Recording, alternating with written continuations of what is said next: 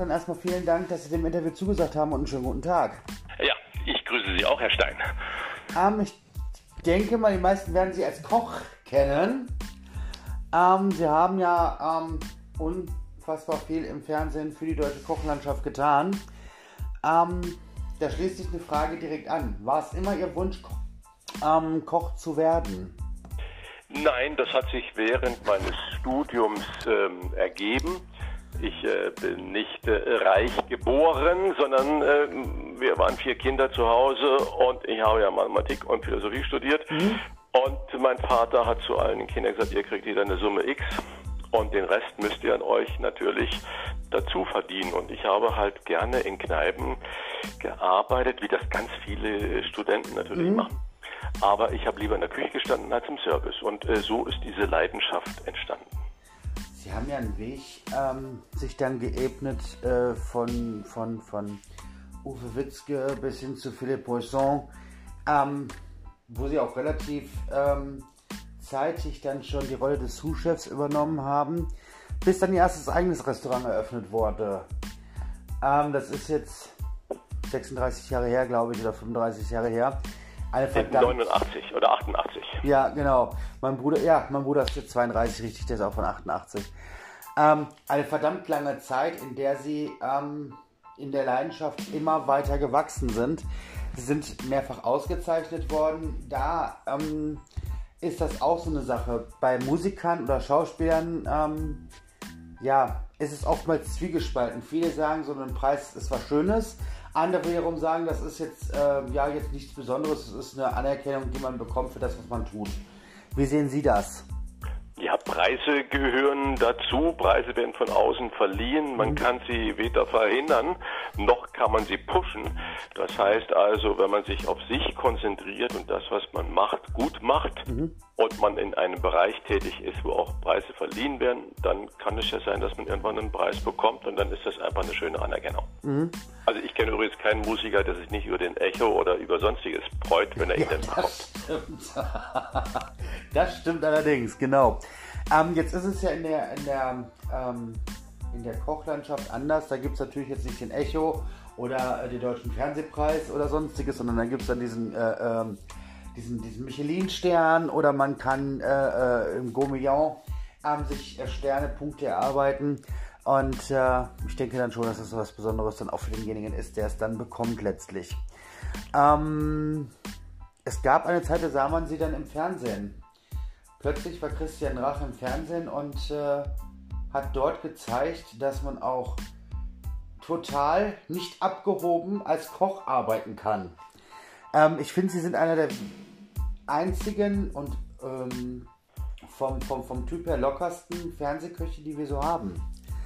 Ähm, liegt aber, glaube ich, auch daran, äh, weiß ich nicht, weil sie einfach ja so sind, wie sie sind. Viele verstellen sich halt. So habe ich das Gefühl. Ähm, ja. Sie waren damals, ich glaube, wenn ich das richtig recherchiert habe, fing das alles an mit Teufels Küche. Das ist richtig. Da hat man sie dann das erste Mal als Fernsehkoch wahrnehmen können. Ähm, war Ihnen klar, was für einen Rattenschwanz Sie dann eingehen, wenn Sie an so einer TV-Sendung teilnehmen? Nein, ich äh, habe mich erstens auch nie als Fernsehkoch gefühlt, sondern als jemand, der im Fernsehen auch das Thema Kochen bedient, mhm. aber halt auf eine andere Art und Weise. Und ganz ehrlich, nach Teufelsküche dachte ich eher, dass das Ganze keine Zukunft hat. Und erst über Restauranttester, das wir witzigerweise die erste Sendung vor Teufelsküche aufgezeichnet hatten, mhm. ähm, ging das ja dann raketenhaft nach oben.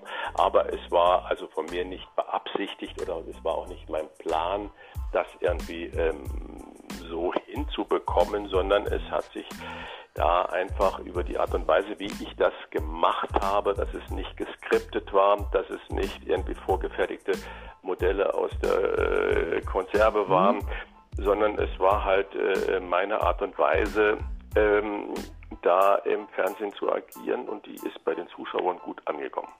Genau das war das, wo ich drauf hinaus wollte. Und ich finde das gut, dass Sie das selber gesagt haben. Also Ihre Sendung war nicht geskriptet. Genau. Ja, das ist nämlich das, was man auch oft gelesen hat, ähm, dass es ja vielleicht doch geskriptet ist. Ähm, aber ich fand äh, die Sendung, die war schon echt extremst gut. Sie haben die auch eine ganze Zeit lang moderiert, von 2005 bis 2013, glaube ich. Und dann gab es noch mal so einen äh, Reloaded 2017. Ähm, was ich aber persönlich viel, viel interessanter fand, weil das wirklich eine Sendung war oder beziehungsweise auch eine Art war von äh, äh Sendung, die so bisher in meiner Welt noch nicht zu sehen war, ähm, die Restaurantschule. Genau.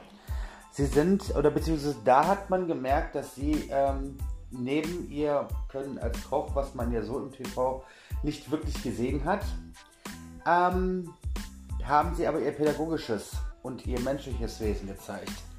Was war äh, für Sie die Intention zu sagen, ich möchte eine Sendung oder eine, ein Format haben, was sich eben auch mit Leuten befasst, die nicht direkt dem ersten Arbeitsmarkt so zur Verfügung stünden? Naja, das ist ja genau die Aufgabe. Ähm, wir hatten damals eben keine Vollbeschäftigung. Wir hatten unglaublich viele soziale Probleme, gerade mit äh, Menschen, die auf dem ersten, zweiten oder dritten Anlauf keine genau. Chance mehr hatten. Und auf der anderen Seite gab es große äh, äh Bedürfnisse nach Ausbildung und nach Zuwendung. Und das war die Idee, halt Menschen, nicht nur jungen Menschen, sondern jeglicher Alterscouleur, ähm, eine Chance zu geben. Und auch da war äh, die Sendung nicht geskriptet. Natürlich muss man, wenn man mit zwölf Leuten arbeitet, einen Plan haben, was äh, in der Woche über passieren soll. Mhm. Aber es war nur ein Plan, was passieren soll, wie in der Ausbildung man auch einen Plan haben muss. Aber auch da gab es keine Skript, keine Buchvorlage oder sonstiges, sondern es ist, hat sich letztendlich immer von Tag zu Tag weiterentwickelt. Mhm. Und ich glaube, dass das natürlich auch die enorme Herausforderung war, aber auch die Riesenchance, die wir da mit einem Stück Fernsehgeschichte geschrieben haben. Richtig. Ähm, haben Sie heute noch Kontakt zu einem der damaligen Teilnehmer? Es gab ja zwei Staffeln der Sendung. Es gibt äh, immer noch den einen oder anderen Kontakt mit den äh, jungen Leuten, damals jungen Leuten und mhm. das ist natürlich wunderbar. Ja, definitiv, definitiv, auf jeden Fall. Hm. Jetzt gab es ja, hatte ich ja selber schon gesagt, ich glaube 2017 so das letzte Mal äh, ähm, so den Restauranttester. Es gab ja dann noch eine Staffel oder zwei, das weiß ich jetzt nicht mehr ganz genau. Ähm, ja, und dann sah man Christian Rach auf einmal gar nicht mehr so extrem. Genau. Hm, ich habe dann durch Zufall, durch eine Freundin erfahren, dass sie dann irgendwie auch eine Sendung gemacht haben, die Rach 5-Euro-Küche oder 5-Euro-Rach-Küche oder irgendwie sowas hieß. Mhm. Ähm, da habe ich dann gesehen, dass sie dann auch dort eine tägliche Sendung hatten, ähm, wo sie auch gezeigt haben, dass man eben mit wenig Geld trotzdem ähm, gesund und nahrhaft kochen kann. Und ja, jetzt sehe ich sie bei Grill den Hensler als Juror ja. sitzen. Ähm, was ist das für Sie jetzt plötzlich, das zu bewerten, was andere kochen? Ja, es ist einfach eine nette Unterhaltungssendung und äh, auch da gibt es keine Vorlagen von der mhm. Redaktion oder vom Sender, wie was zu bewerten ist oder wer irgendwie welche Punkte gibt. Und das ist ganz nett und das ist einfach eine schöne Sonntagabend-Unterhaltungssendung und äh, man hat mich gefragt und ich habe dann ja gesagt, damit zu machen und das ist, äh, macht unglaublich viel Spaß. Ja, genau, das ist auch, glaube ich, das, was dann den, den Hauptkernpunkt ausmacht. Ähm, wenn man jetzt sagen würde, Herr Rach, wir finden, Sie machen das ganz toll und wir würden Ihnen jetzt gerne eine Primetime-Sendung geben, die Sie moderieren. Als, reinweg nur als Moderator, ebenso wie Hensler oder aber auch andere. Würden Sie das machen oder würden Sie sagen, nee, das geht mir einfach zu weit weg von meinem Hauptberuf? Das weiß ich nicht. Also das hängt natürlich sehr von den Themen ab, mhm. äh, die es gäbe. Und ich muss mich mit so einer Sache sehr identifizieren können. Mhm. Ich bin keiner, der einen Teleprompter vor der Nase hat und dann irgendwas abliest oder mit dem Knopf im Ohr nur das sagt, was der Zuflüsterer einem sagt, sondern äh, ich bin ich und habe einen eigenen Kopf und einen eigenen Intellekt und äh, den, darum geht es mir und da kann ich mich letztendlich halt äh, nicht verstellen. Mhm. Und was ist jetzt unabhängig von den TV-Arbeiten bei Ihnen geplant? Ich habe gelesen, Ihre Restaurants äh, sind leider alle geschlossen. Nee, aber das ist ja schon seit zehn Jahren. Ja, richtig. Also das ist jetzt nichts Neues und es hat nichts mit Corona oder irgendwas. Nein, um Gottes Willen. Nein, nein. Äh, jetzt mein, oder zehn Jahre stimmt nicht. Also es sind genau jetzt neun Jahre mhm. äh, her, wo ich äh, mein letztes großes Restaurant geschlossen habe und das andere Rach und Ritchie, was Ende letzten Jahres zuging, mhm. da war ich nur Vermieter so. und nicht handelnde Person. Okay. Das haben die beiden Betreiber, die beide jetzt um die 60 sind, gesagt, uns reicht es. Ja, irgendwann ist mal gut, das stimmt. Das stimmt. Ähm, was machen oder beziehungsweise was ist unabhängig jetzt von Grill den Händler bei Ihnen geplant?